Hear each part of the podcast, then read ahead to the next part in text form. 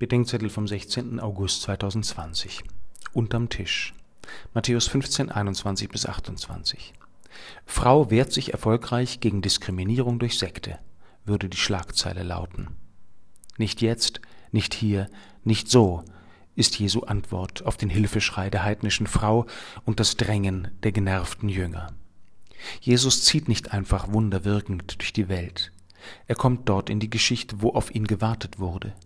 Dort sammelt er sich ein Volk, damit seine Geschichte an Pfingsten in der Kirche aus Juden und Heiden weitergeht und er so zu allen Menschen kommen kann. Die Frau insistiert. Als Fremde teilt sie die Erwartung Israels. Deshalb wird ihr vorweggeschenkt, was an Pfingsten zu allen Menschen kommen soll. Das ist bis heute so. Gott schenkt der Kirche Gaben für andere und unseren Nächsten Gaben für uns. Unter den Gebern sind Großzügige und Geizhälse, Freudenboten und Miesepeter. Unter den Gaben sind Unscheinbare und Notwendende, wie das Wort Jesu und die Zeichen seiner Liebe. Manche bekommen wir auf dem Silbertablett, andere beiläufig hingeworfen, als wären sie vom Tisch gefallen. Vielleicht wird es bald auch umgekehrt kommen. Kirchenfremde kommen zu uns wie die Frau zu den Jüngern.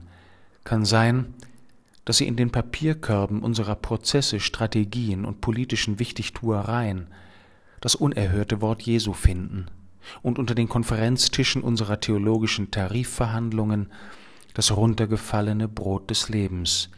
Danach werden wir sehen, wer wem Heiliges und Heilendes zu schenken hat. Erst wenn wir uns nicht mehr zu fein dafür sind, Gottes heilige Gaben von denen zu empfangen, durch die er sie uns geben will, egal ob auf dem Tisch oder darunter. Erst dann werden wir erkennen, wie reich beschenkte Kinder Gottes wir sind.